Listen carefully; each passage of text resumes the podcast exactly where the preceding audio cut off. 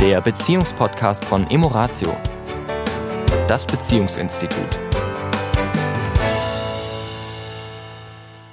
Willkommen diese Woche wieder. Hier sind Tanja Und Sami. von Emoratio. Jawohl. ja, also wir haben gerade, bevor wir jetzt auf den Startknopf gedrückt haben, haben wir uns überlegt, es ist ja wirklich Wahnsinn. Jetzt haben wir die Qual der Wahl. Wir fangen einfach damit an, was uns wöchentlich, jetzt so mal die nächste Zeit, was uns wöchentlich so in den Coachings begegnet. Und die letzte Woche ist uns viele interessante Themen wieder begegnet, die wir zwar alle schon mal in einem Podcast hatten, aber das war ja auch schon vor fünf, sechs, sieben Jahren und Tanja und Sami entwickeln sich ja auch weiter, die bleiben ja auch nicht stehen.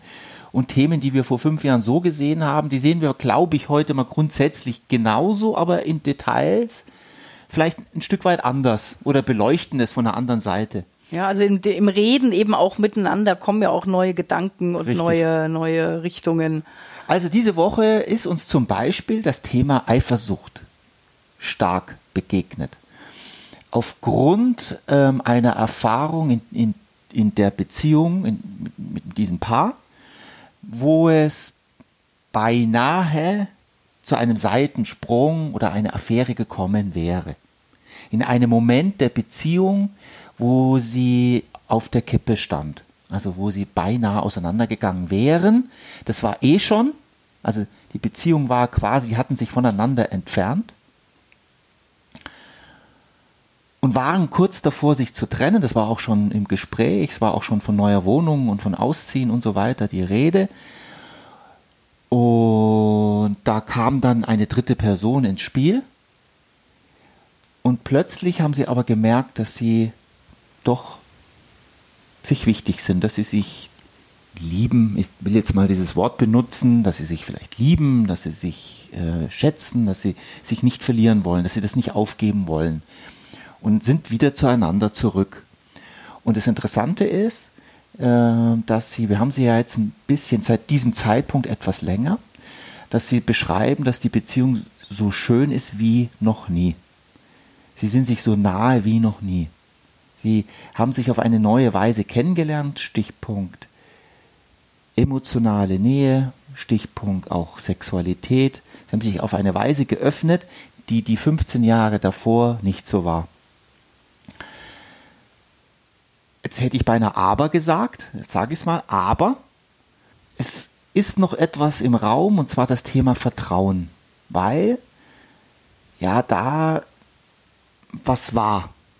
An dem kurz an dem Moment, wo sie sich getrennt hätten, kam ja eine dritte Person ins Spiel. Und immer jetzt, obwohl sie so nah beieinander sind, immer jetzt, wenn er oder sie, ich lasse jetzt mal die Geschlechterrolle da mal raus, wenn er oder sie mit dem Handy macht oder zu spät kommt oder mit Freunden oder Freundinnen unterwegs ist, geht sofort das Kopfkino los. Und der starke Drang nach Kontrolle, ins Handy schauen, in die E-Mails gucken, mal gucken, ob er wirklich oder sie wirklich äh, noch arbeitet oder nicht, Kontrollanruf. Und beide sagen, das wollen sie nicht. Das ist Nee, weil es ist ja für beide Seiten wirklich stressig. Also ich sag mal, derjenige, der die Eifersucht hat und in seinem Kopfkino steckt und diese ganzen Kontrollmechanismen macht, die du gerade beschrieben hast, das ist ja ein Horror. Also das ist ja nicht schön, ist ja kein schönes Gefühl und kein, ja, es ist ja, man ist ja, der Mensch ist in dem Moment ja außer sich in der Regel, ne, nichts mit sich verbunden. Und äh, für denjenigen, der auf der anderen Seite ist, ist es natürlich auch ein Horror, weil ähm, ja, wie damit umgehen. Also in dem Fall, den du jetzt beschrieben hast, war es jetzt noch ein Partner, der wirklich dann auch alles versucht hat, um ja nicht den Anschein von irgendwie einer, einem Thema zu erwecken.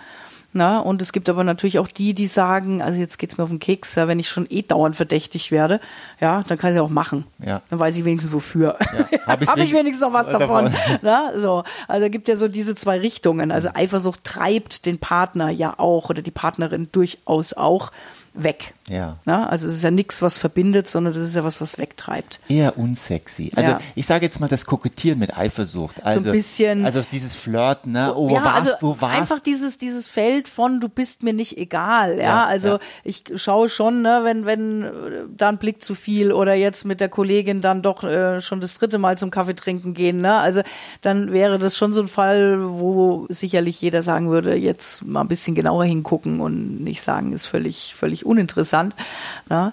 Aber es geht ja darum, wie gehen wir jetzt damit um? Und der Schlüssel liegt natürlich Ja, Moment, wieder in Moment. der Person, Ja. die die Eifersucht hat. Moment, vielleicht muss ich das noch sagen. Die Frage war ja auch an uns.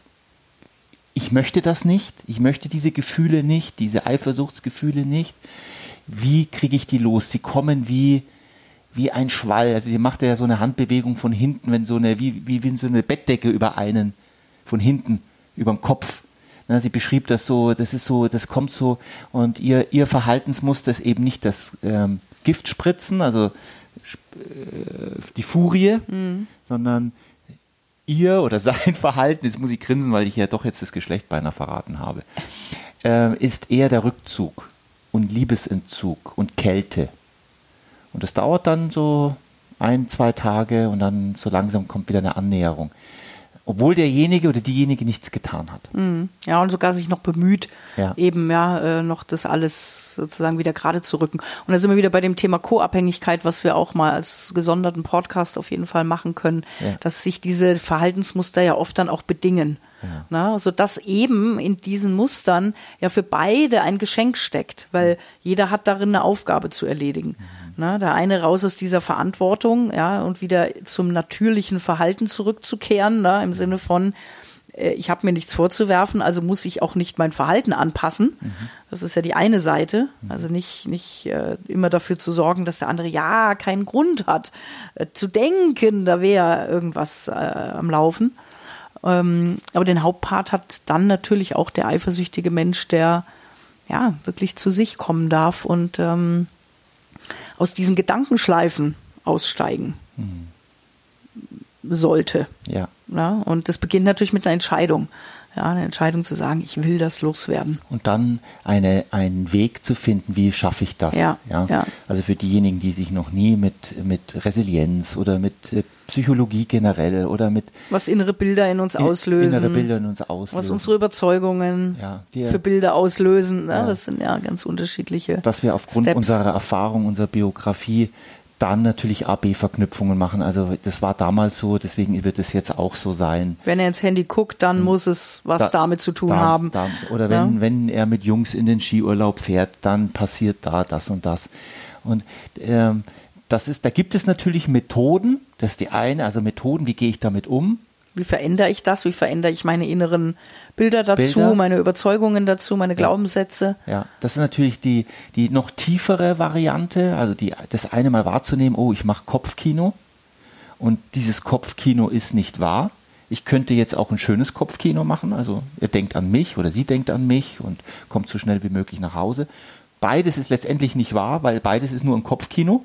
Ja, Beides ist virtuell. virtuell, aber das eine macht bessere Gefühle. Ja. Aber beides ist letztendlich nicht wahr Ja, ja. weil es ja in meinem Kopf ist, hat mit der Realität wenig zu tun. Das andere, was du gerade beschrieben hast, äh, wirklich Überzeugungen aufzudecken, hat ja ganz oft mit einem selbst zu tun, ja, mit äh, Minderwertigkeit, mit äh, Unsicherheit, mit äh, Vertrauen in mich, ins Leben. Und wenn da das geschwächt ist, kann auch eine Lebensphase gerade sein, wo es vielleicht etwas geschwächt ist, ja, dann kommen eben solche Symptome zum Vorschein, wie zum Beispiel die Eifersucht, dass die dann deutlich stärker wird. Ja, irgendwo muss das hin, sozusagen nach außen. Und jeder hat ein anderes Ventil nach außen. Und Eifersucht ist natürlich ähm, ein gängiges Modell in einer Beziehung. Wenn ich mich unsicher fühle, dann, wie gesagt, was wir vorhin gesagt haben, was mir schon wichtig ist, dieses ein Stück weit eifersüchtig zu sein, halte ich, aber das ist meine ganz persönliche Meinung, halte ich für, wenn es ein, ein, ein geringes Maß hat, für, für anregend. Ja, ich will mir nie deiner 100% sicher sein. Das würde mich persönlich, das ist meine Struktur, würde mich bequem machen, dir gegenüber. die, die, die Wahrscheinlichkeit, also zu wissen, dass du da draußen, auch wenn du unterwegs bist, auch mit anderen Männern in, in Kontakt kommst und dass dich der ein oder andere vielleicht attraktiv findet, finde ich persönlich schön und anregend. Mhm. Und lässt mich in Bezug zu dir ähm, ja in einer leichten Spannung ich nenne es mal eine leichte Spannung, eine leichte, ich bemühe mich auch um dich. Mhm. Ja. Von daher ist das Gefühl per se jetzt, würde ich es nicht verteufeln wollen. Nein, nein, also ja. das ist ja wie mit allen Gefühlen, ne? Also es ist ja immer eine Frage des Maßes. Mhm. Ja, es ist mit, genauso mit, mit, mit Zorn, mit Wut, ja, es ja. sind ja per se keine schlechten Gefühle, es kommt immer auf die Menge an, ja, ja. und habe ich sie im Griff und kanalisiere ich sie in die richtige Richtung. Ja, also wie du sagst, alle Gefühle gehören zu uns und, und, äh, und sind auch letztendlich, ähm, ja, auch in Ordnung. Mhm. Die Frage ist immer, wie bewusst sind sie mir, wo führen sie mich hin, ja, und, und was mache ich damit? Ja. Das ist letztendlich das Entscheidende. Und wenn es halt zu viel wird, dann schadet es halt, wie immer. Wie Die immer. Menge macht das Gift. Ja. also in diesem Sinne wünschen wir euch eine wunderschöne, äh, nur leicht eifersüchtige Woche. Bis dahin. Fühlt euch wohl. Ciao. Ciao.